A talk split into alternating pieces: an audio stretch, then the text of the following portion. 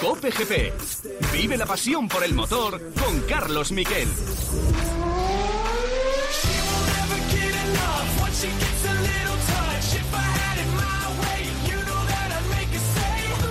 Hola, ¿qué tal? Buenas tardes, bienvenidos a Cope GP. Hemos tenido un fin de semana intenso de motor. Ha habido muchas especialidades de cuatro ruedas, no la especialidad de la Fórmula 1, pero hemos tenido muchas cosas. Estamos ya en la víspera de ese Gran Premio de Miami, en el que, por cierto, va a haber eh, el montaje es espectacular, pero no está todavía del todo acabado.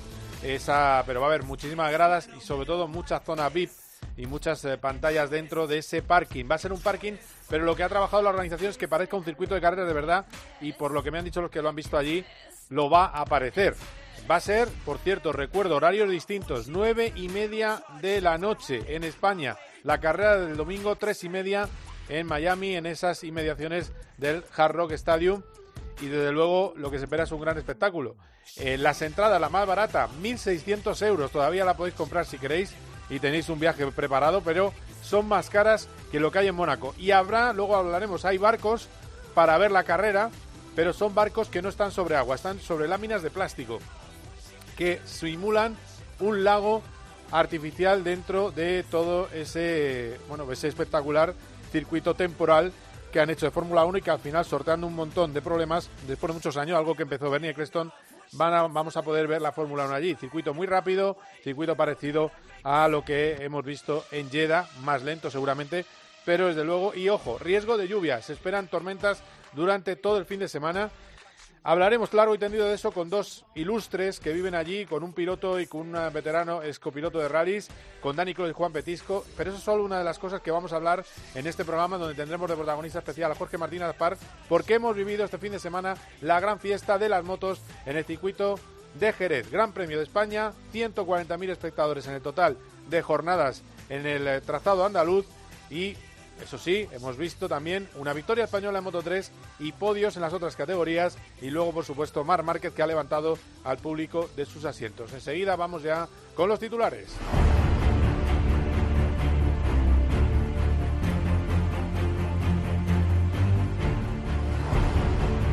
En MotoGP, victoria de Peco Bañaya. Eh, hay que ver lo mal que llevaba la temporada Bañaya, los pocos puntos que tenía, estaba siendo todo aciago. Bueno, pues ha vuelto a lo grande con una, pues una, auténtica tanda larga brutal. Desde la vuelta 9 hasta la última vuelta ha estado rodando en 38-0.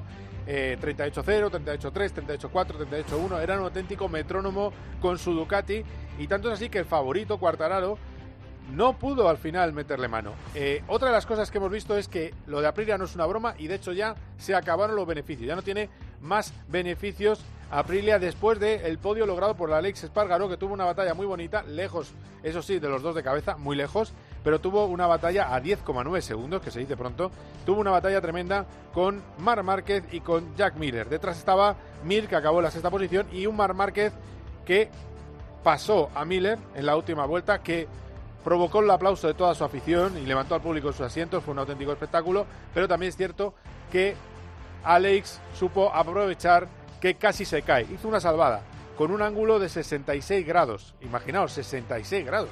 Es casi eh, el suelo. Bueno, pues consiguió a unos 60 por hora salvar con el codo, como los viejos tiempos, es decir, volver la magia, que él quiere volver a tener la magia. Salvó eh, la caída, pasó, se quedó quinto y luego remontó hasta esa cuarta posición. Quería el podio, le dijo a su ingeniero, al final no lo consiguió, pero lo que tiene muy claro Mar Márquez es que quien le salvó de caer lo dice en Dazón, fue el público de Jerez. He tenido esa salvada, que bueno, algo hemos dejado allí, pero, pero bueno, una vez más hemos mostrado que sea por la cuarta, sea por la sexta, sea por, eh, por la posición que sea, damos el máximo. Y creo que, que, hoy, cuando estaba ya en el suelo, la afición de Jerez me ha levantado para, para bueno, conseguir esta cuarta posición. Y luego está la progresión de Honda la progresión de Honda, Honda va despacito. De hecho, pero Nakagami acabó séptimo, eh, lo cual no está mal.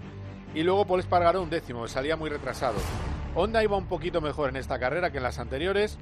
Y vamos a ver si consigue la, mejora. Desde luego, el que dice que las cosas están evolucionando y ojo, eh, en la previa se ponía de capitán diciendo que no era un solo un problema de moto, también era un problema suyo, es el propio Mark. O sea, era, hoy era lo, máximo que podía, que podía aspirar. Bueno, hemos, hemos salvado el fin de semana pero de la manera que lo hemos salvado lo salvas pocas veces eh, durante la temporada. O sea, tenemos, tenemos que buscar un puntito más de velocidad. Eh, lo máximo que podía optar era, pensaba yo, yo pensaba que era quinto, eh, sabía que había tres pilotos, los tres que habían estado en el podio que eran más rápidos que, que, todos. Había un momento que pensaba que tocaría lotería hoy, eh, porque digo, a ver si puedo mantener a Leis de, detrás, pero tenía más velocidad y cuando nos ha pasado se, se ha ido. Así que, que nada, contento de cómo ha ido, dentro de lo que había, pero eh, queremos seguir evolucionando. Y también hay que escuchar a los otros eh, destacados de la carrera. Peco Bañaya le da las gracias a todos los que han confiado en él. Ojo que venía de ser renovado por varios años con Ducati y la Ducati eh, oficial iba muy mal, iba como la chata. Él tampoco se encontraba a gusto. Bueno, pues al final consiguió la victoria Peco Bañaya. Como era mucho que no estaba tan competitivo, he tenido un poco de miedo hasta el final. Pero nada, al final eh, un gran trabajo, todo el equipo y merecemos este, este resultado porque hemos trabajado muchísimo.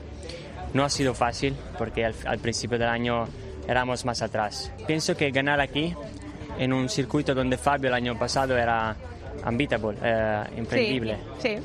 eh, es un gran resultado. Bueno, ahí le tenéis, ¿eh? Utiliza todos los idiomas. Era imbatible, unbeatable. Eh, Cuartararo. Y hablamos de Cuartararo. Fabio Cuartararo está con la mosca detrás de la oreja. Eh, entre otras cosas, ¿por qué? Porque era un circuito donde pensaba ganar. Pero ojo, que en el campeonato, que no lo he dicho, en el Mundial de MotoGP, Cuartararo es más líder, porque al final le ha sacado un poquito más a Alex Espargaro. 89 puntos para Cuartararo, 82 para Alex Espargaro, que son los que están muy destacados en el campeonato. Tercero, Enea Bastianini con 69. Cuarto, Allen Rins con 59, con 69. Y Bañaya, a lo tonto, está ahí con 56 puntos. Es decir, que Bañaya todavía no es descartable. Pero tampoco es descartable en la novena posición Mar Márquez. No es descartable. En cuanto haya un cero de los dos de delante, está en posición. Y al final eso hace que no sea nada que todo pueda pasar. Ahora mismo en el campeonato, si vemos la clasificación, está quinto Bañaya, sexto Joan Mir, que también tiene opciones, aunque está haciendo un mundial eh, discretito, está sexto, séptimo Zarco, octavo Binder y noveno Márquez, 44 puntos. Así que todo es eh, posible. Eh, para Mar Márquez y para Cuartararo, él esperaba poder ganar, esperaba meterle mano, pero la Ducati estaba demasiado fuerte. Le escuchamos y también está muy bien lo que habla con Izaskun Ruiz sobre su renovación. Hay muchos rumores de que ya, se ha, ya está el culebrón acabado de seguir eh, con Yamaha, pero eso no está del todo claro. Escuchamos en Dazón un buen corte de Fabio Cuartararo hablando de las dos cosas, lo deportivo y el futuro.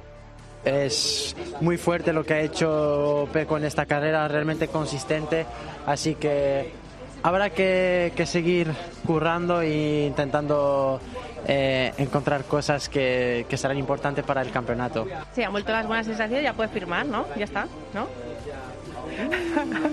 todavía, todavía no. Todavía no, vale, vale. Y luego está lo de Moto 2, triunfo eh, sin problemas para Ogura y lo más importante fue la remontada de Aaron Canet, con la, eh, el brazo auténticamente hecho un desastre, se acababa de operar el radio, eh, acabó con el, bueno, tenía todo un mogollón de hielo, un montón de hielo sobre esa mano, eh, bueno, después de una fractura de radio, salió de la mesa de operación el lunes, va a correr y no se esperaba acabar en esa segunda posición. Tercero, Tony Arbolino, cuarto, Augusto Fernández, quinto, Rotter, Vietti, Day en la séptima posición y luego detrás, entre los españoles, Arena, Navarro, Alcoba, González y vigésimo Pedro Acosta, que tuvo otra carrera para olvidar. La verdad es que Pedro Acosta está teniendo una adaptación complicada eh, al, a la categoría de Moto 2. Quizás también víctima de las aspiraciones, porque hizo una pretemporada sensacional y, está teniendo un baño de realidad. Yo creo que Pedro Acosta, como es un superpiloto, va a volver. Solo hay que darle un poquito de tiempo. En el Mundial, Vietti es primero con 100 puntos, Ogura con 81, Arbolino con 70, pero lo mejor fue ese milagro de Aaron Canet y así se lo contaba, así lo contaba nada más terminar la carrera. Ahora mismo me tomaría una pastillita y me despertaría dentro de una semana porque no Sí, quiero ¿no? ni pensar cómo estará mañana. Así que bueno, eh, es lo que hay, es a lo que nos exponemos y, y como bien dije ya el otro día, esto es el motociclismo en estado puro, es una pasión y no lo hago por otra cosa que por, por disfrutar, por demostrarme a mí mismo que, que soy capaz de, de estar delante. Y bueno, eh, hemos aprendido mucho de este fin de semana a tomárnoslo con más calma y no tan atacados, porque al final hemos acabado en el mismo sitio que, hubiese- que si hubiésemos hecho un fin de semana increíble, que es en el podio. Entonces creo que tenemos esta semana que pegar algunas cuantas vueltecitas a la cabeza y, y tal vez afrontar los, los fines de semana más tirando como lo hemos afrontado este, este fin de.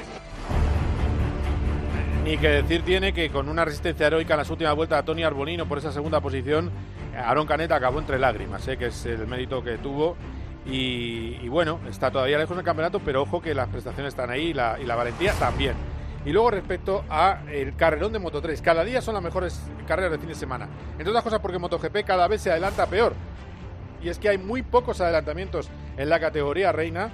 Eh, depende solo de que se vaya el neumático. El exceso de igualdad está perjudicando y sobre todo los apéndices aerodinámicos hace que sea muy difícil poder adelantar porque hay turbulencias y sobre todo se sobrecalienta eh, frenos y neumáticos. El efecto de, de la aerodinámica, lo que tantas veces hemos criticado en la Fórmula 1, ahora lo están sufriendo en la categoría reina de MotoGP. Sin embargo, no pararon de adelantarse, grupo de hasta nueve, nueve pilotos, no pararon de adelantarse en todo momento en eh, la carrera, hasta ocho pilotos, perdón, no pararon de adelantarse y hubo un final frenético en el que Izan Guevara pues eso, hizo una machada. Adelantó por fuera a dos pilotos y acabó llevándose la carrera. Hizo un auténtico Jorge Lorenzo en la última curva del, eh, del campeonato de Jerez, del Gran Premio de Jerez, del circuito de Jerez, que precisamente se llama Curva Jorge Lorenzo. Segundo en meta, Sergio García, que es el líder del campeonato. Tercero, Jaume Masia, Onchu en la cuarta posición y Xavi Artigas en la quinta.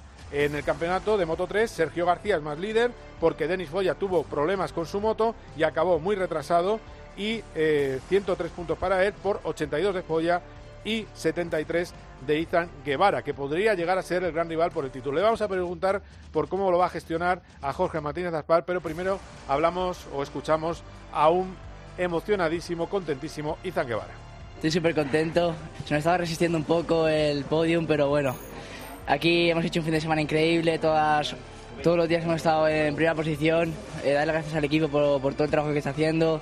Eh, estamos yendo muy fuertes. Ha llegado ya nuestra recompensa. Eh, ahora esperemos que ya vayan fluyendo las otras. Una carrera increíble, como tú has dicho, en la última curva, un por fuera como lo Jorge Lorenzo.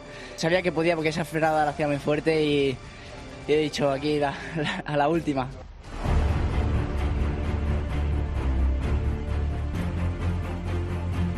Bueno, pues esto es lo que ha dado en las motos de sí, pero luego hemos tenido más cositas este fin de semana. Alex Palou, de nuevo podio, es segundo, terminó segundo la carrera en Barber, en Alabama, detrás de Pato Ward y adelantando a Rinus Bekai, adelantando a varios en- con una estrategia arriesgada. Paró el último y luego, eh, tenía ritmo suficiente para salir segundo y acabar pegado a menos de un segundo de Pato Ward. Ahora está liderando el campeonato de la IndyCar, es decir, está donde tenía que estar justo antes del maratón de mayo. Dos carreras en Indianápolis, una en el rutero Gran Premio de Indianápolis y luego, que será a mediados de mayo, y después el 29 de mayo, la gran cita de la temporada, las 500 millas de Indianápolis, y desde luego no está ganando carreras, pero está mm, siempre cerca del podio, está haciendo una super temporada Alex Palou, después lo vamos a analizar con Carlos Barazal, y ojo con él para esas 500 millas de Indianápolis. Esto es lo que vamos a tener en este Cope GP completísimo. Ahora nos vamos con las motos. Cope GP. Paco González, Pepe Domingo Castaño y Manolo Lama lo dan todo. Bueno, que está la gente temblando. En el deporte. En el entretenimiento. En la información. 0-0 los dos campos y falta peligrosa favor. Paco González, Pepe Domingo Castaño y Manolo Lama. Tiempo de juego. Los número uno del deporte.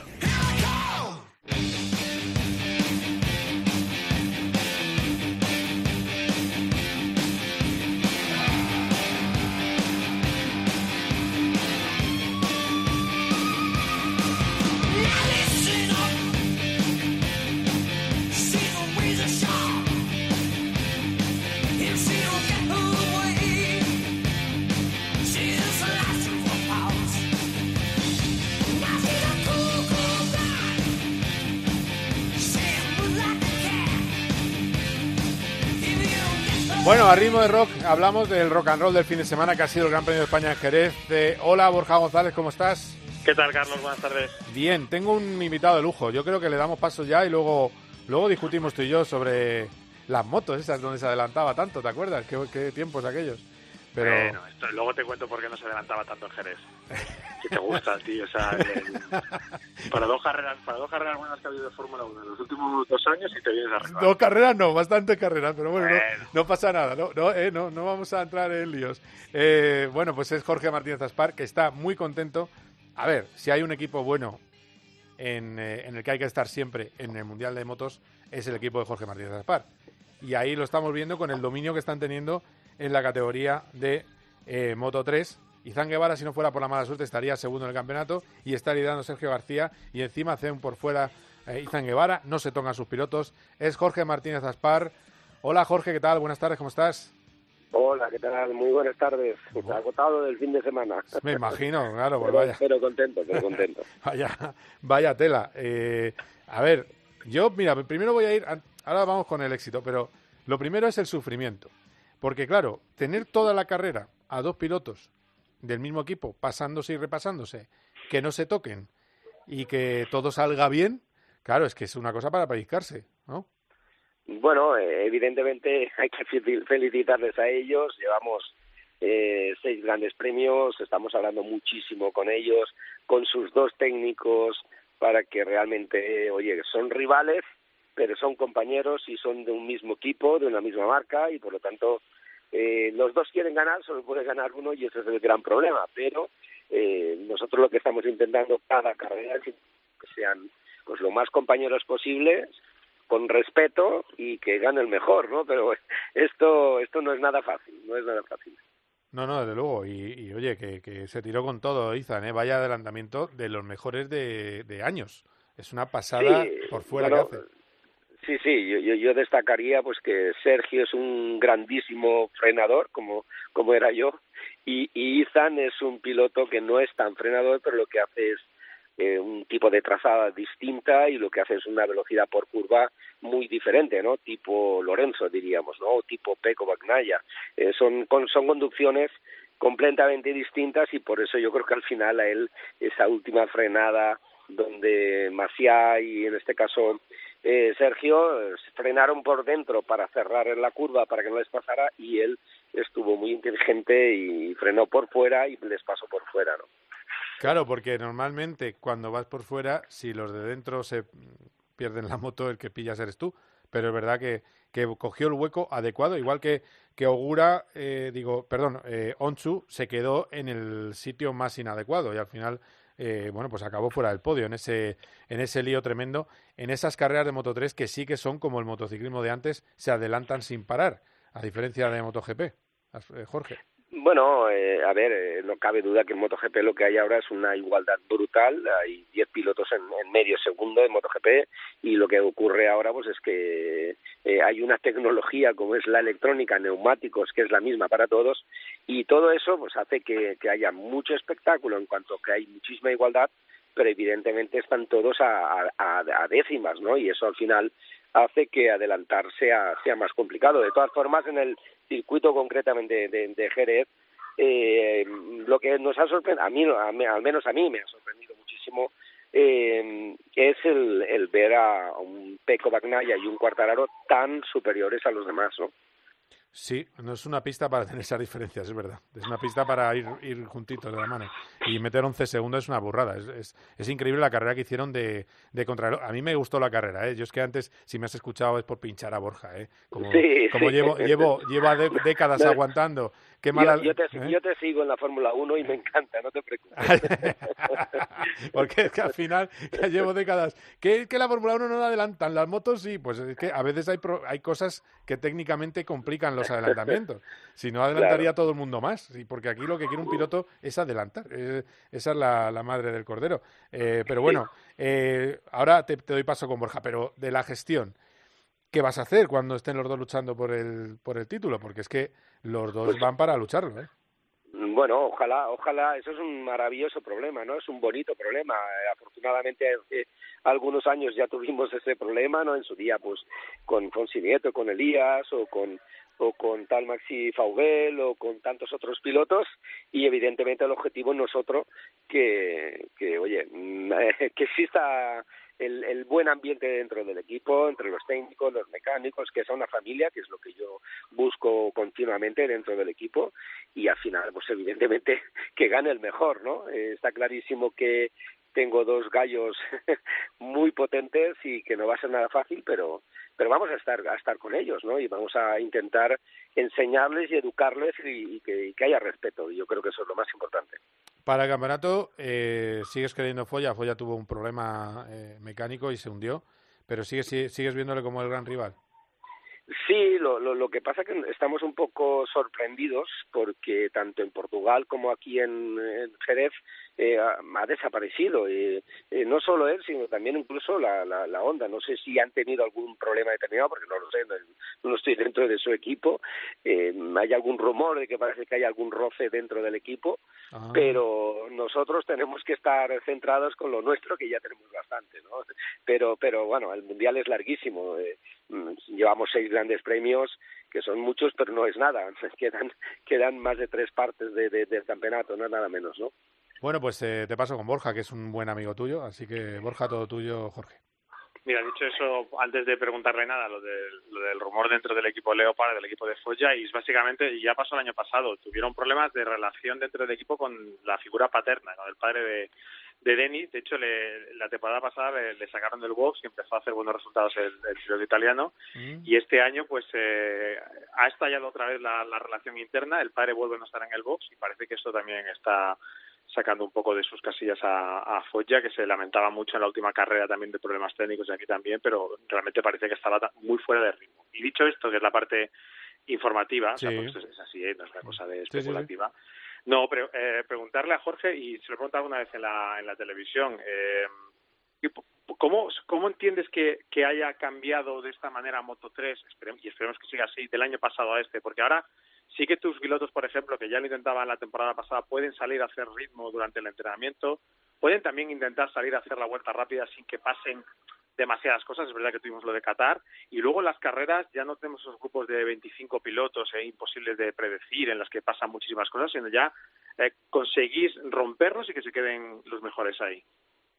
Bueno, eh, yo creo que es un tema de, de insistir, insistir, insistir. Al final es un tema de darles plena confianza a los pilotos y a sus técnicos que hay que cambiar el sistema de, de, entrenamientos, hay que cambiar el sistema de, de mentalidad y, y al final cuando el piloto tiene plena confianza consigo mismo, consigues que el piloto salga solo, ponga la moto a punto solo y haga ritmo solo para luego en carrera evidentemente buscar su ritmo, ¿no? Pero eso cuando cuando un piloto busca a otro piloto y cuando es, es para intentar ganar esas dos o tres décimas, ¿no? Esas dos o tres décimas se, se, es un poco de alguna manera tapar ese problema que puedes tener tú de puesta a punto o tapar ese problema de, de los neumáticos o cualquier cosa. Y al final luego en carrera bueno pues eh, clasificas bien pero luego sale la realidad no y yo creo que eso es lo que estamos intentando transmitirles a ellos no oye trabaja solo trabaja solo trabaja solo que al final tendrá recompensa en carrera no claro. No no luego eh, al final yo creo que es eh, el trabajo. Y luego eh, ¿qué, ¿qué, papel juegan también los los coaches que tienen bueno los los pilotos que ayudan a, los eh, que están compitiendo eh, el tema mental. Mira quién es el perro de, es de Jorge no estoy en Alcira sí estoy en Alcira en la montaña. Me he venido hoy a hacer un poco de deporte y a, y a cargar pilas aquí, a desconectar y cargar pilas, pero tengo aquí tres perros que no me dejan tranquilo. Ah, que, ah, que no son tuyos, que están enfadados. Sí, bueno. sí, sí, no, son míos, son ah, míos, son míos. Bueno, son bueno, míos. pues tienen buena voz, no ¿eh? Ven, como no me suelen ver, quieren, están aquí alrededor mío que quieren jugar. Eso está bien. Sí, sí, eh, sí. Digo que, que, también en el aspecto mental están teniendo ayuda los pilotos, eh, porque eh, sobre todo en los jóvenes el tema de, de, es la ansiedad. La ansiedad por bueno, subir, por ir a MotoGP, por hacerlo bien. ¿Cómo lo gestionáis? Eh, ese es una, eso es uno de los eh, grandes problemas que tenemos hoy en día eh, con los pilotos jóvenes, ¿no? Que tienen mucha prisa en, en subir de categoría, en cambiar, en, en ir más deprisa a veces de lo, de lo que deben, ¿no? Entonces yo creo que es esencial eh, el equipo, el equipo técnico, digamos el, el, preparador físico, el psicólogo deportivo, el padre, el manager. Yo creo que todas estas pequeñas cosas son las que tienen que ir de alguna manera de la mano para que el piloto al final no cometa errores o, o si cometa algún error, hacerle entender que es la, la, la evolución natural. Eh, al final yo creo que, que es muy importante el, el, el, que el piloto tenga, vaya subiendo, las, digamos, de categoría y en los tiempos y formas correctos para que al final pues llegue maduro a cualquiera de las categorías, ¿no? Hoy en los pilotos jóvenes tienes demasiada prisa, ¿no? En, cambiar de categoría. ¿Qué, qué razón, qué razón. Eh, ¿Algo más para, para Jorge, Borja? No, no, voy a repetir una cosa que escribí ayer y la pienso de verdad, que, que tiene el mejor equipo de Moto 3 de la parrilla. Que es un gusto ver a, a los dos pilotos. Decías tú, el mejor adelantamiento, el de Guevara, de, o que hemos visto en años, el de Guevara de este fin de semana. Yo no sé si Jorge está conmigo, pero el que hizo Sergio García en, Argent en Indonesia, Argentina, ¿no? Argentina fue, sí, en Argentina. Es verdad, sí. es verdad. No sé si incluso ese está un pelín por encima porque aquel te tenías que agarrar de, de la silla porque pensabas que, que, se iba a llevar a alguien y lo clavó el tío. esa, esa es sí, la dificultad, no, no, fue la, velocidad, ¿verdad, Jorge? Bueno, sigue, sigue, perdón. Bueno, no, no, no cabe duda que la, la, los dos adelantamientos, cada uno son diferentes, ¿no? Pero el de, el de Sergio de Argentina fue increíble. Aquel mm. fue al milímetro eh, él luego me explicó, porque yo, yo digo, se cae, se cae, se cae y se lo lleva por delante a Fotia, ¿no? Y al final eh, él me dijo, no, yo vi que él frenó muy tarde, digo, se va a colar seguro un poquito y yo voy a poder frenar más tarde y me quedo por el interior. Y la verdad que lo bordó, lo bordó al milímetro, pero bueno, yo pensaba que, bueno, el peor de los casos, si se cae, se cae con, con Foggia y se caen los dos, ¿no? Pero, pero bueno, sí, sí, yo creo que son dos grandísimos adelantamientos, ¿no? Hay una cosa, Carlos, solo sí, sí, eso sí me he acordado, porque creo que está bien que la gente que no ha estado aquí lo sepa, uh -huh. que alguien como Jorge Martín Aspar, que ha venido tantísimas veces a Jerez, Jorge, ¿cómo, cómo, ¿cuál ha sido la sensación de este fin de semana de volver por fin a tener un gran premio de España normal, un gran premio aquí en Jerez? Bueno, pues la verdad es que muy, muy, muy, muy emocionado, muy, muy contento. Ya no nos acordábamos de estos dos años tan duros y tan tristes de, de, de, estar solos, completamente solos y bueno, ya te digo, estoy agotado, pero maravillosamente feliz, evidentemente por los resultados deportivos, pero también de poder estar allí con tantísimo aficionado, haciéndome fotos con ellos, eh, autógrafos y, y con tantísimos patrocinadores en el paddock, ¿no? Hemos vuelto por fin a la normalidad y ya te digo, muy, muy, muy contento, muy contento de volver a ver a la mejor afición del mundo para mí, sin lugar a dudas. Bueno, y el equipo de Moto 2, ahí está Alberto Arena, ¿no? Eh, luchando. Eh, ¿Cómo va la sí, cosa? Sí, ahí estamos eh, evolucionando, creciendo, con, ya hemos hecho un podio en Estados Unidos, pero no nos están acabando de salir las cosas como creo que, que deben salir, ¿no? Tenemos a Dixon que está creciendo muchísimo, que está yendo muchísimo, muy rápido en los entrenamientos. En carrera le está faltando tener un poco más de tranquilidad, o sea, el, clasificar bien y hacer las tres primeras vueltas. La categoría de Moto 2 para mí es la más complicada en cuanto a, al tema de, de, tienes que salir bien y tienes que hacer un ritmo desde el principio, porque si no, no recuperas. Eh, es una categoría más complicada, ¿no? Albert eh, Arenas está también mejorando los resultados del año pasado pero le está faltando ese puntito de, de, de, de, tocar el podium y acabar de creérselo, ¿no? Pero bueno, estamos, estamos luchando y creciendo también en esa categoría. Y luego lo que, eh, lo, lo, que dice de Moto 2, en la prueba de que Moto 2 es tan difícil es Pedro Acosta. Sí, sí, no, a Costa le está costando muchísimo. Lo más duro para él es que está teniendo muchísimas caídas. Normalmente las caídas a veces enseñan pero otras te quitan confianza, ¿no? Depende del tipo de caída que sea, ¿no? Y por lo tanto yo creo que, que bueno, a Costa lo que tiene que intentar, bajo mi punto de vista, eh, es eh, evidentemente entrenar lo mejor posible. Yo estoy sorprendido porque este fin de semana estaba haciendo un fin de semana muy bueno, tenía un ritmo bestial para, para poder estar fácilmente entre, en el top 5 y bueno en la primera vuelta se tocó con, con Aldeguer y, se cayó no pero pero bueno yo creo que, que Acosta tiene todo el potencial para para en breve hacer un gran resultado no lo que pasa que ya digo está, creo que lleva 10 caídas y son demasiadas caídas. Eso no nunca es bueno no y luego te termino preguntándote de MotoGP. ¿se puede creer todavía en un título de Mar Márquez?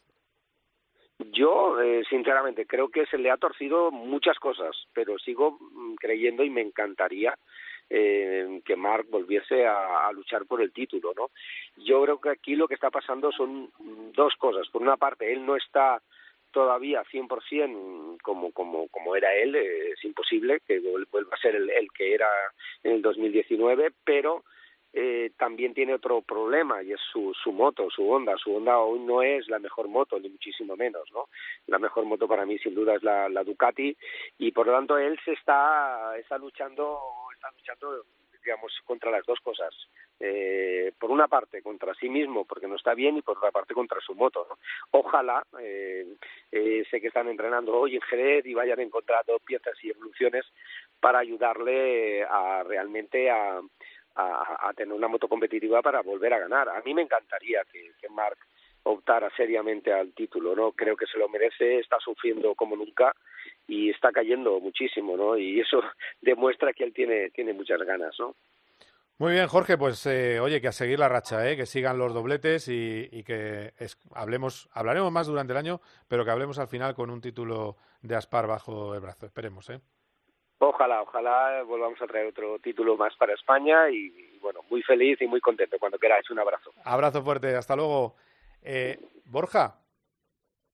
Carlos. ¿Qué pasa? ¿Cómo estás? ¿Has quedado así? Has dicho, has dicho, has dicho, has dicho a alguien de, de quién era el perro. Yo no tengo perro, pero yo estoy en el circuito de Jerez, con lo cual eh, podrías estar escuchando sonido de, de motos, pero me, me, he escondido bien para que no para que no te moleste. ¿Hay test hoy o qué?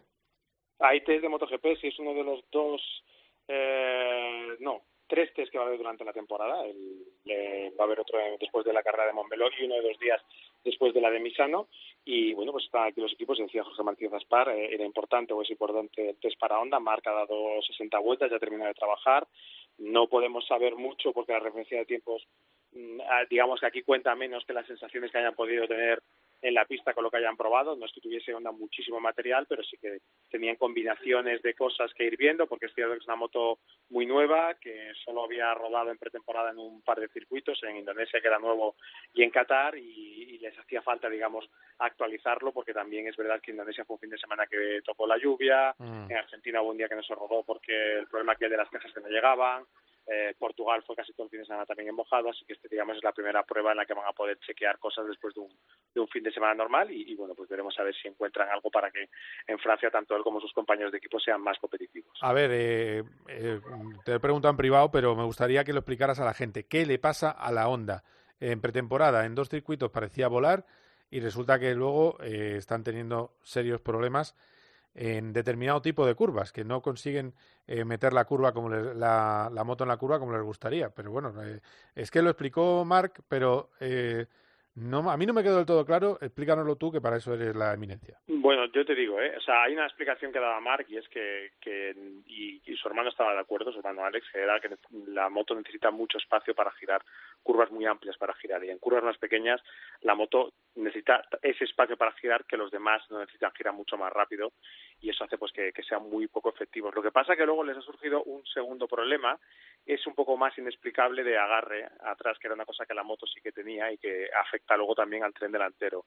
Y digo que es un poco más inesperado porque la pretemporada la hicieron en circuitos con teóricamente con poco agarre, sobre todo Qatar, que es un trazado, bueno, sí. fue la primera carrera, pero ahí funcionaron bien y Qatar es un circuito en el que el nivel de grip era bajo también porque no se había rodado prácticamente nadie, no había habido test antes como otros años.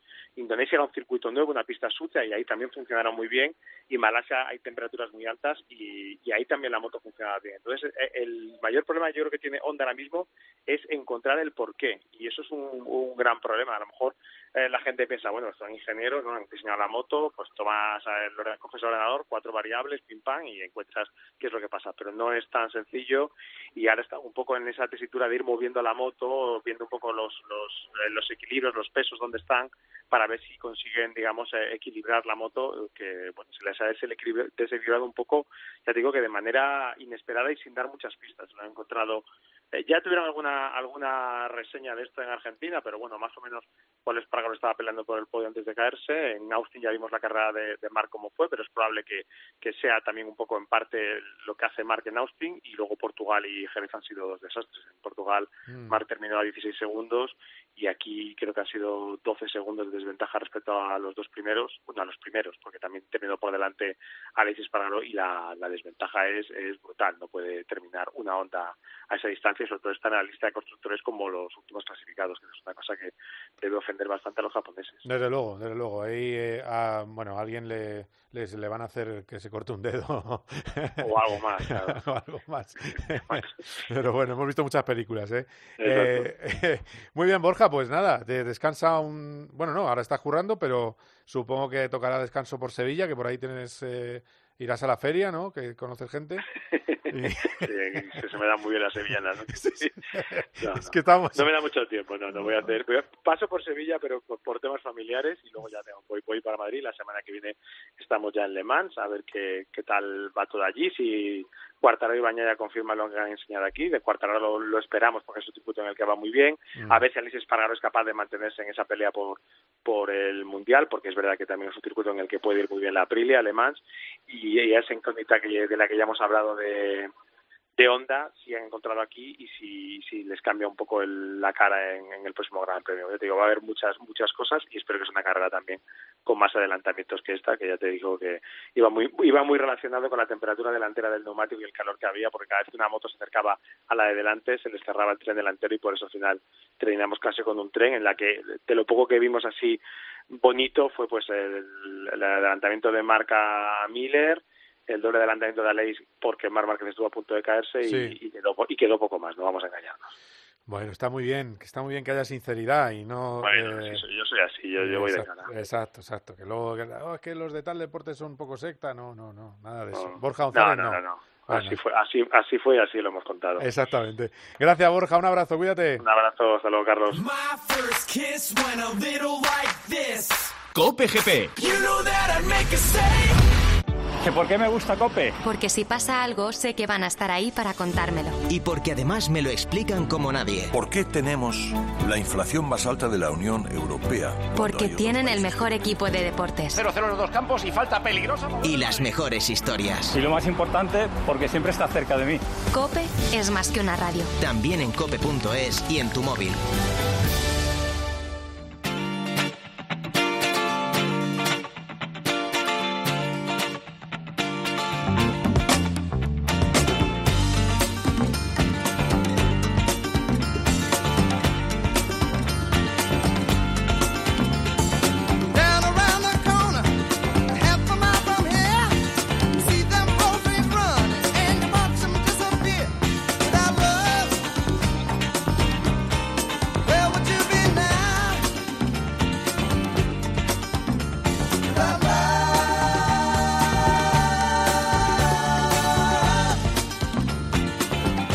Sin amor, la verdad es que poco merece la pena, ¿eh? Y, por supuesto, aunque sea tarde, pero este programa se hace el 2 de mayo. Felicidades a todas las madres.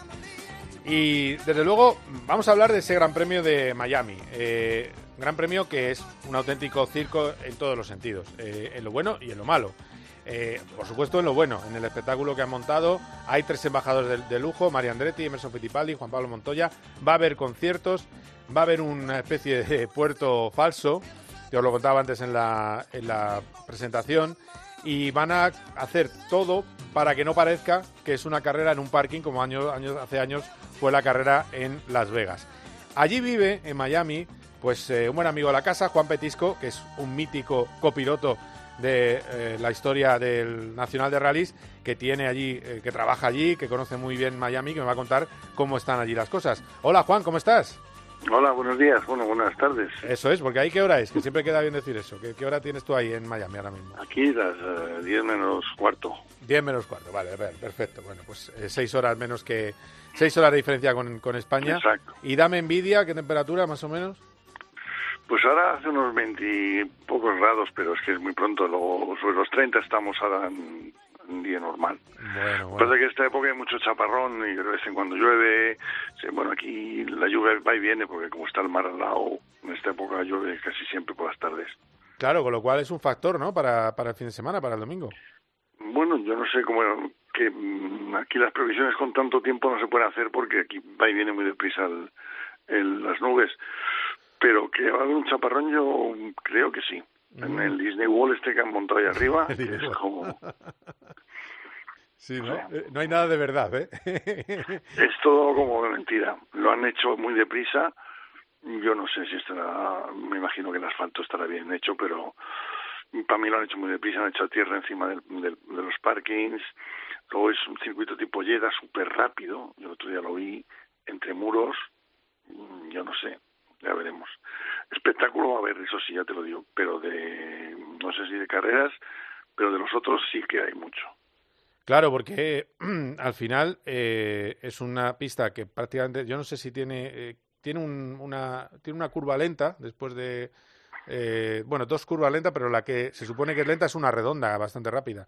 Y en realidad solo hay un punto que pudiera ser de adelantamiento.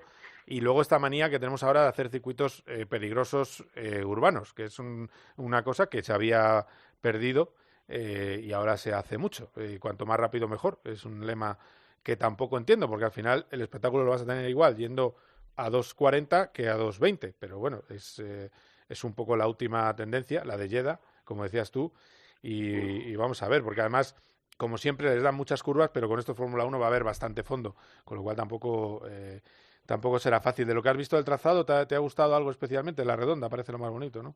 Mm, sí, pero a ver, con la, velocidad que tienen por curva estos coches es tan alta que esas curvas son a fondo. Claro, claro, claro. Ese es el problema, que va a haber poca curva. Va a haber poca curva, un poco como lo que decía. En Las Vegas lo mismo, el diseño de Las Vegas es igual que esto, mm, es todo a fondo. Claro, claro. Y vas entre muros y yo no, lo veo tan ancho, ¿eh? Yo no lo he visto tan ancho. Ah, no sé, le dan 19 curvas y sí que parecía, bueno, claro, pero si tú lo has visto in situ, yo me fío de lo que has visto tú, pero yo no lo veo, yo efectivamente, sí, es que al final tienes que meterlo todo en un aparcamiento, aunque sea gigante, pero tienes que meterlo todo ahí, o sea que también muy ancho, no, no, no, a lo mejor por eso es más estrecho. O sea que va a haber chapa, vamos, que parece, te parece a ti, ¿no? Mm, no lo sé, ojalá no, pero ya digo, ojalá sea una buena carrera, ojalá el tiempo acompañe y que no pase mucho calor, porque aquí el sol pica mucho, ¿eh? en esta época ya empieza a picar. Oye, pues voy a incorporar, Juan, si te parece, si no tienes problema, a un piloto, a Danny Cross, que también vive en Miami, porque es que era otra de las cosas que yo, al final no voy a poder ir y una de las cosas que quería hacer, es saludar a, los amigos en Miami, pero bueno, va a ser otra vez, será otra vez, no pasa nada. Eh, además, como estamos en contacto, pues no pasa nada. Eh, Dani Clos, piloto, ¿cómo estás? Muy bien, muy bien. Vosotros, qué ilusión me hace hablar contigo. Hacía tiempo que ya no charlábamos. Es verdad, macho. Y, es un placer estar aquí. Es verdad. Eh, hablé yo con, hablé con tu madre en el camino de Bahrein, que están con, ya sabes que están ahí con Pepe Martí, echándole una mano. Y me decía, oye, está, hecho, está hecho un padrazo, eh, está allí en, en, Miami, y yo no sabía que te habías ido a Miami, llevas un año en Miami, ¿no? Me parece. Pues sí, bueno, estoy probando, probando suerte, eh, arriba y abajo, con nuevos proyectos, nuevas historias, siempre involucrado también dentro de lo que es el mundo del motor, y bueno, ya sabes que, bueno, esta semana es la Fórmula 1 aquí, y, y bueno, pues eh, es un eventazo al que, al que no, al que no me vaya a perder, está claro. Claro, claro, eh, eh, porque mira, estábamos hablando con Juan Petisco, no sé si os eh, conocéis personalmente, pero bueno, te lo presento si no lo conoces. Hola, Dani. Hola. Hola, ¿qué tal? bueno, oye, no, que escucha, que me hablaba de que es como Disneyland, ¿no? El, el, circuito. Tú vas a estar, vas a ir, no sé si va a ir también Juan, si vais a ir a la carrera, pero ¿qué te parece? y si hay algo de ambiente, que a mí también me llama la atención que genere expectación o no en Estados Unidos, donde normalmente el, el motor tradicionalmente europeo, digamos, entre comillas, suele pasar desapercibido. Bueno, mira, tú sabes lo que pasa. También ha hecho, bueno, yo creo que un gran favor, ¿no? A, lo que es el mundo de, la Fórmula 1, al espectáculo y tal. Eh, Netflix, ¿vale? No, eh, no, no, cabe duda de que, de que ha marcado un antes y un después, porque ha acercado mucho a la gente, ¿no? Y ahora, pues la gente, pues eh, no solo ve lo que es la carrera en sí, que es la parte, lo que siempre vaya, ¿no? Una carrera, sino que ve las cosas por dentro, los gossips, ¿sabes? Allí los cotilleos, el, el tal, que uno se pelea con el otro. Y al final el show es lo que hace que la gente se enganche y se ha hecho bastante bien. Aparte de que las carreras son divertidas ahora, ¿no? Otra vez. Pero, pero bueno, yo creo que ha jugado un papel bastante bastante importante, sobre todo aquí en Estados Unidos, que ahora pues ya todo el mundo sabe al menos que es un DRS. Anda, está bien. Es verdad que hay un hay un hay un bulle más grande con la Fórmula 1, Juan. Sí, es mucho más y sobre todo el Netflix y también ha ayudado el que se hayan hecho el circuito aquí porque aquí hay mucho latino y al latino le gustan las carreras, hay mucho brasileño, venezolano, argentino y mexicano que les gustan las carreras de y tienen seguidores de Checo Pérez, ya verás tú la cantidad de gente que va a tener aquí siguiéndole y es más más eh, latino esta zona de Estados Unidos que que Texas yo creo que va a haber mucha gente y que la carrera va a ser bonita, aunque ya digo, no sé por dónde van a pasar. Pero bueno, eso no sé si Dani está viendo el circuito, pero adelantamientos pocos, pienso. Dani. Bueno, a ver, se, se va a ver, ¿no? Al final, al final, lo que he dicho antes, ¿no? Suerte que hay en este aspecto del DRS y bueno, habrá un poquito de movimiento y tal. Eh, no he estado en el trazado directamente, ahora estoy esperando para ir a hacer un track walk durante estos días antes de que empiece el Gran Premio y poder incluso enseñarlo eh, desde, desde, mis redes o alguna cosita así. Mm. Y, y bueno, lo, de, lo del ambientillo, sí que hay ambientillo, pero lo que pasa, bueno, que mucha gente no sabe, es que el Gran Premio de Miami eh, no se hace realmente en Miami. Ah, Miami está, está como está como a media hora subiendo al norte, 25 minutos norte, eh, que no es en el centro de la ciudad ni, ni nada de eso. Entonces, claro, el movimiento de gente aún, pues ahora mismo, eh, te hablo hoy, hoy lunes, eh, está bastante tranquilo. Pero sí que empiezan a haber eventos, movimiento, activaciones, patrocinadores, eh, después este fin de semana también hay una cosa que se llama Miami Speed Week y entonces hay como conciertos y cosas de estas y tal y cual. Va a haber movimiento, va a haber mucho movimiento y todo, al igual que en Barcelona, está sold out y a precios eh, estratosféricos. Sí, lo último que había visto yo era 1.600 euros los tres días, que es una cosa de loco, es más caro que Mónaco, por ejemplo. O sea, es un precio... Mm. Eh, y, y, y, 2000, y 2.500. Y, 2.500 también, ¿eh? Sí, sí, está carísimo. Sí, sí, sí, sí, pero eso... Pero me extraña que se vaya a llenar. Yo creo que, que, es que lo que pasa es que hay mucho patrocinador allí poniendo pasta, porque es que es una locura, ¿no? Bueno, bueno, hay, hay gente con mucho dinero por aquí. Ah, vale. y hay mucho, gente que, que, Mucho dinero de Sudamérica que, viene aquí. Hay mucho sudamericano con dinero que son los que van a ir, ya te lo he dicho antes. Claro. Que, más que el americano, a vaya al norte de Miami Gardens no creo que vaya mucho americano. Van a ir todos los fans sudamericanos de pasta que hay aquí. Porque Miami Gardens, por ejemplo, si lo pones en un ejemplo de barrio de Madrid, ¿qué sería? Que no es un barrio. Miami Gardens es la zona donde vive la gente de color. Ah, vale. Para que te hagas una idea. O sea, no es un sitio muy seguro, digamos, donde lo han puesto, pero Dani está de acuerdo conmigo que no dar dos pasos más fuera del circuito y, el, hay lo que hay. Sí. Bueno, hay, hay, hay la zona que es el, el hotel, el Hard Rock, y, y, este es el Hard Rock Stadium donde, donde se hace el, el GP, pero sí que es verdad que aquí en Miami una cosa de las que choca de verdad es que de repente estás en una zona súper guapa, tal, no sé qué, cochazos, tal, y vas un barrio más a la derecha, por decirlo de algún tal, y de repente te encuentras gueto, Cru. Cruzas una calle y es otra cosa distinta completamente. Joder, fíjate. Sí, eso es muy, o sea, es muy propio de, de Miami, todo ese, ese, contraste, ¿no? Esos, esos contrastes. Sí, bueno, porque está creciendo, está creciendo muchísimo, ¿no? Y hay zonas que hace eh, 10 años eran eso, era gueto, zona un poquito conflictiva, y ahora son las zonas más eh, codiciadas de, de Miami, ¿sabes? Entonces es un contraste interesante. Oye, hablando, como sois dos carreristas puros, hablando de carreras, eh, ¿puede ser una pista que los que iban bien en Jeddah vayan bien a, allí? O, o, a, bueno, yo creo, hombre, evidentemente hay que esperar, pero, pero eh, a lo mejor es, al ser una pista rápida, pues irán rápido los dos que han ido bien hasta ahora, pero a lo mejor sorprende Alpine, por ejemplo, que iba bien en, en Arabia. No, no lo sé, yo no entiendo mucho de Fórmula 1, yo lo que sí te digo es que es una recta muy larga, ¿eh? La recta del parking de arriba, de la recta del norte, es súper larga porque es toda una calle, bueno, no sé si tendrá tres, dos kilómetros y pico la recta solo. O, Tú lo has visto, Dani, yo, yo estuve el otro día y es enorme, sí. la recta es larguísima. Sí, sí, sí, sí, es, es muy larga, es muy larga. Y bueno, también afectará, ¿no? Eh, que tú sabes, Carlos, el tema de nuevo asfalto, sí. eh, los aceites que se agregan, los nuevos asfaltos y tal, va a ser, va a ser un primer evento que veremos, pues, pues al menos en lo que son las free practice y todo eso, pues, pues eh, bastante seguramente errores, bloqueos, pasadas, eh, derrapes, eh, cosas de estas.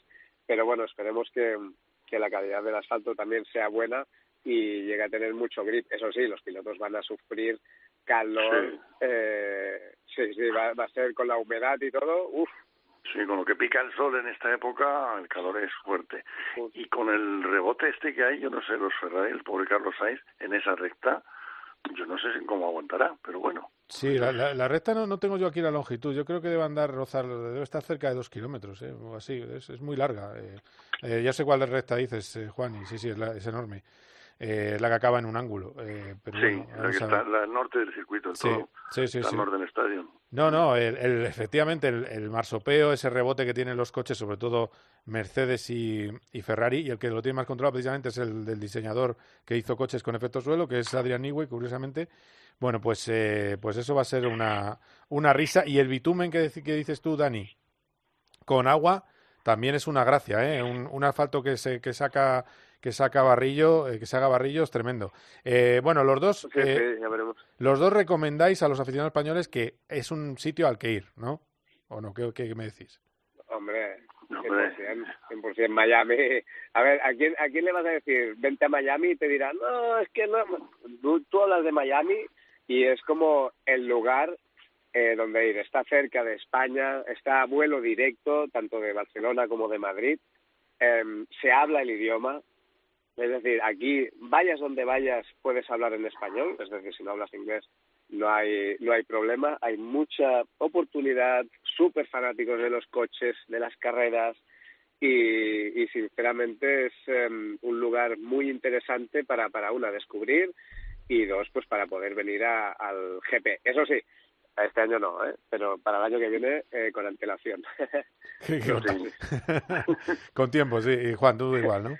Em, empezar pues sí, ya, pero empezar ya con lo único es digo que se traigan protector solar porque aquí pica y ya verás el calor que va a hacer. Porque piensan, no, en mayo, no, en mayo aquí hace calor. Como te salga un día de calor con el sol este que pica y con viento del sur, que no les pase nada. Claro, están hablando de 32 grados de máxima para el fin de semana, eh, pero una cosa es 32 y otra la sensación. La sensación de 32 aquí te vas a, a, a 36 casi. Pero el problema no es, aparte del calor, es el picor ese del sol, que Dani se ha dado cuenta que es que el sol pica mucho, mm. porque aquí está más cerca. Sí, sí. Mm. Claro, claro. Bueno, pues eh, Juan Petisco, Dani Clos, gracias por las clases. Eh, os recomiendo eh, de, de, lo que es Miami, disfrutar del fin de semana. Os recomiendo que veáis el canal de YouTube siempre de Dani Clos, por cierto. Y os Muchas diría, gracias, hombre, Carlos. Os diría que le comprarais un yate a, a, Juan Petisco, pero es que eso es un poco caro. ¿eh? Pero, pero no. bueno, Juan, que muchísimas gracias, bueno, Dani. Un abrazo fuerte. Venga, un abrazo. Hasta luego. Gracias a todos vosotros. Que vaya bien, chao.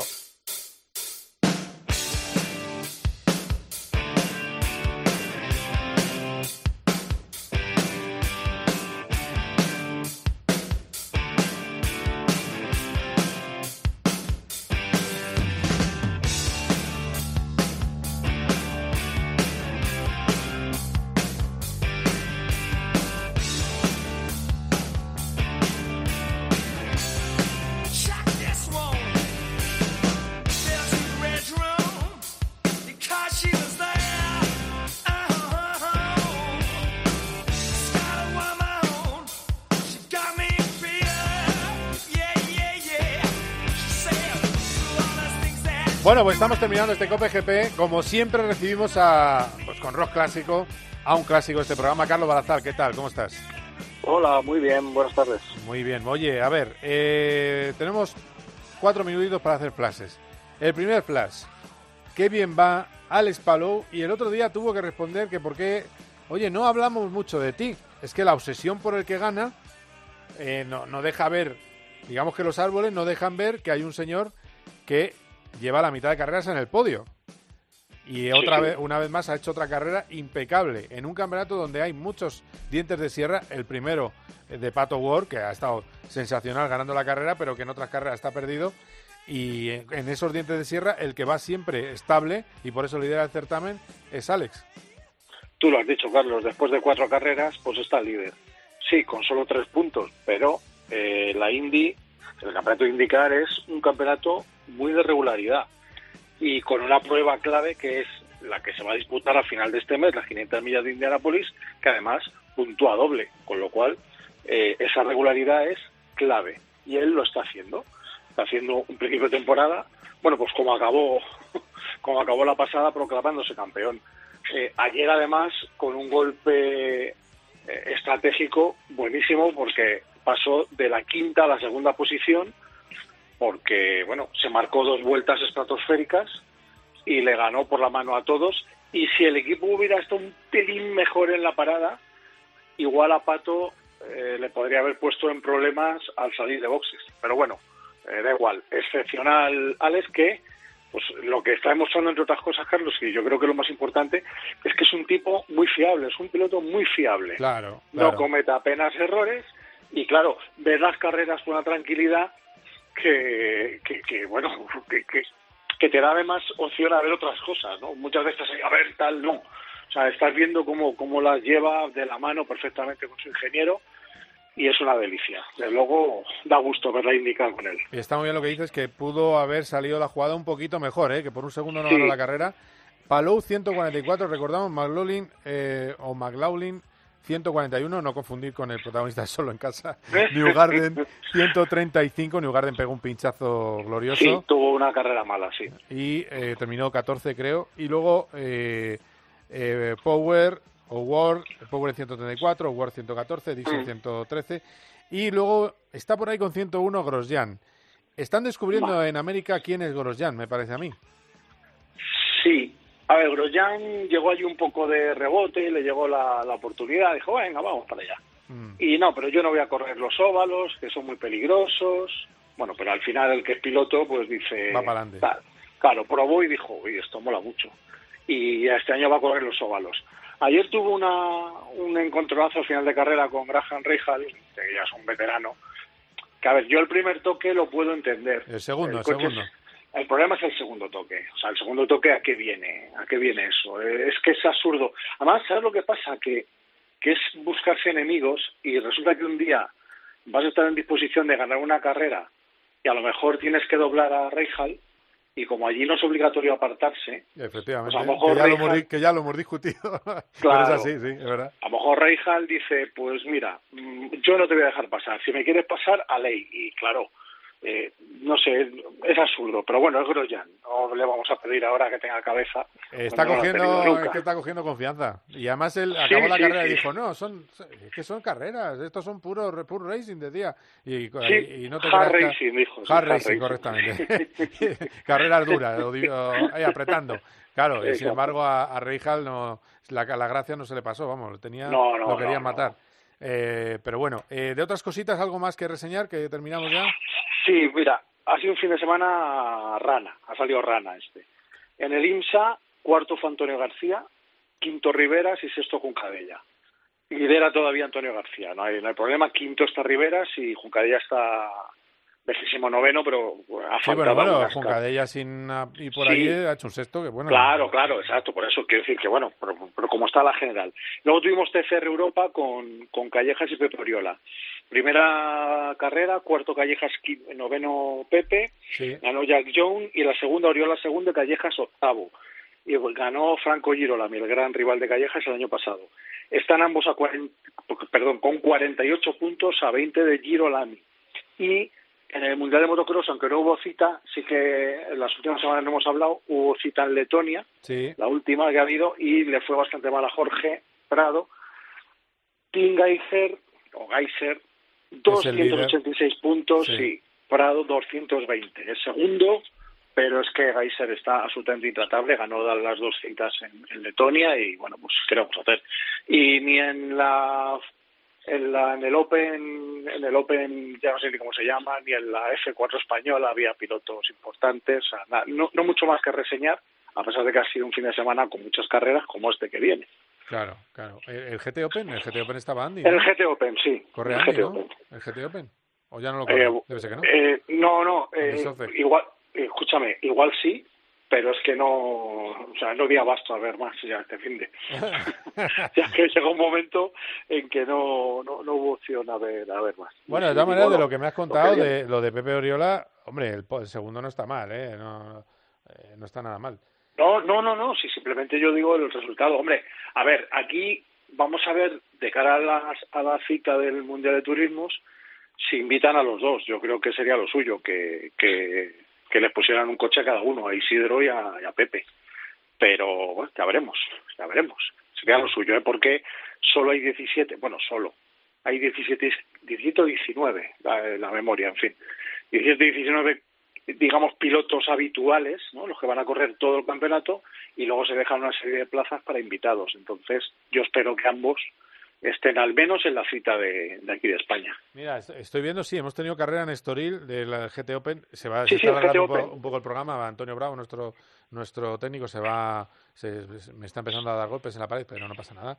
Bueno, pero Antonio es buena persona. Es muy buena persona. Eh, es que quiero ver el resultado de de, eh, de nuestro amigo Andy Soce, que parece su amigo. Eh, a ver, Estoril. Es que fíjate, mientras lo buscas, es que yo he mirado F4 y no he visto nada. Bueno, aparte que de verdad podrían esmerarse un poquito con las webs y los resultados, joder, que tampoco cuesta tanto. Pues mira, estoy viendo, estoy viendo aquí, eh, Andy no ha corrido este fin de semana. Es que eh, te iba a decir que yo no le he visto ningún... Sabes que Andy se exhibe mucho donde corre, tal, el coche, aquí le hemos hecho, y no sé, yo no lo había visto, así que digo, no, no, no, no, no hay ningún participante español por lo que veo. No, no, no, nada. Nada, nada, nada, tenías razón tú, no hay, españoles. Bueno, pues, pero seguiremos informando en COPGP de este Internacional GT Open, que ganó, por cierto, la carrera 1 el Oregon Team, con Benjamin Heights y Leonardo Pulcini. Esos son, ese es el ganador de la carrera 1 y la carrera 2, que quede constancia también, que te lo voy a decir ahora mismo eh, ganó pues seguramente Pulcini, pero... Pulcini que viene rebotado de la Fórmula 3. Benjamin Hayes y Leonardo Pulcini, antes te lo digo, ganaron, la, carrera. 2, seguido de Nick Moss y Joe Osborne y no está ni socio, así que no está haciendo la está, haciendo otras carreras. Me dijo que lo más importante que tenía en el horizonte era las 24 horas de Nürburgring. Claro, de Nürburgring, claro. es que alrededor de Nürburgring hay un campeonato durante todo el año de carreras de 4, de 6, de 12, de 24 horas en el mismo sitio. Pero claro, es que Nürburgring de una vuelta a otra cambia. Bueno, pues. Podemos considerar un circuito distinto. No, no, está claro, está claro. Nürburgring es tremendo. Eh, gracias, Charlie, como siempre. Un abrazo. Un placer. Hasta luego. Hasta luego.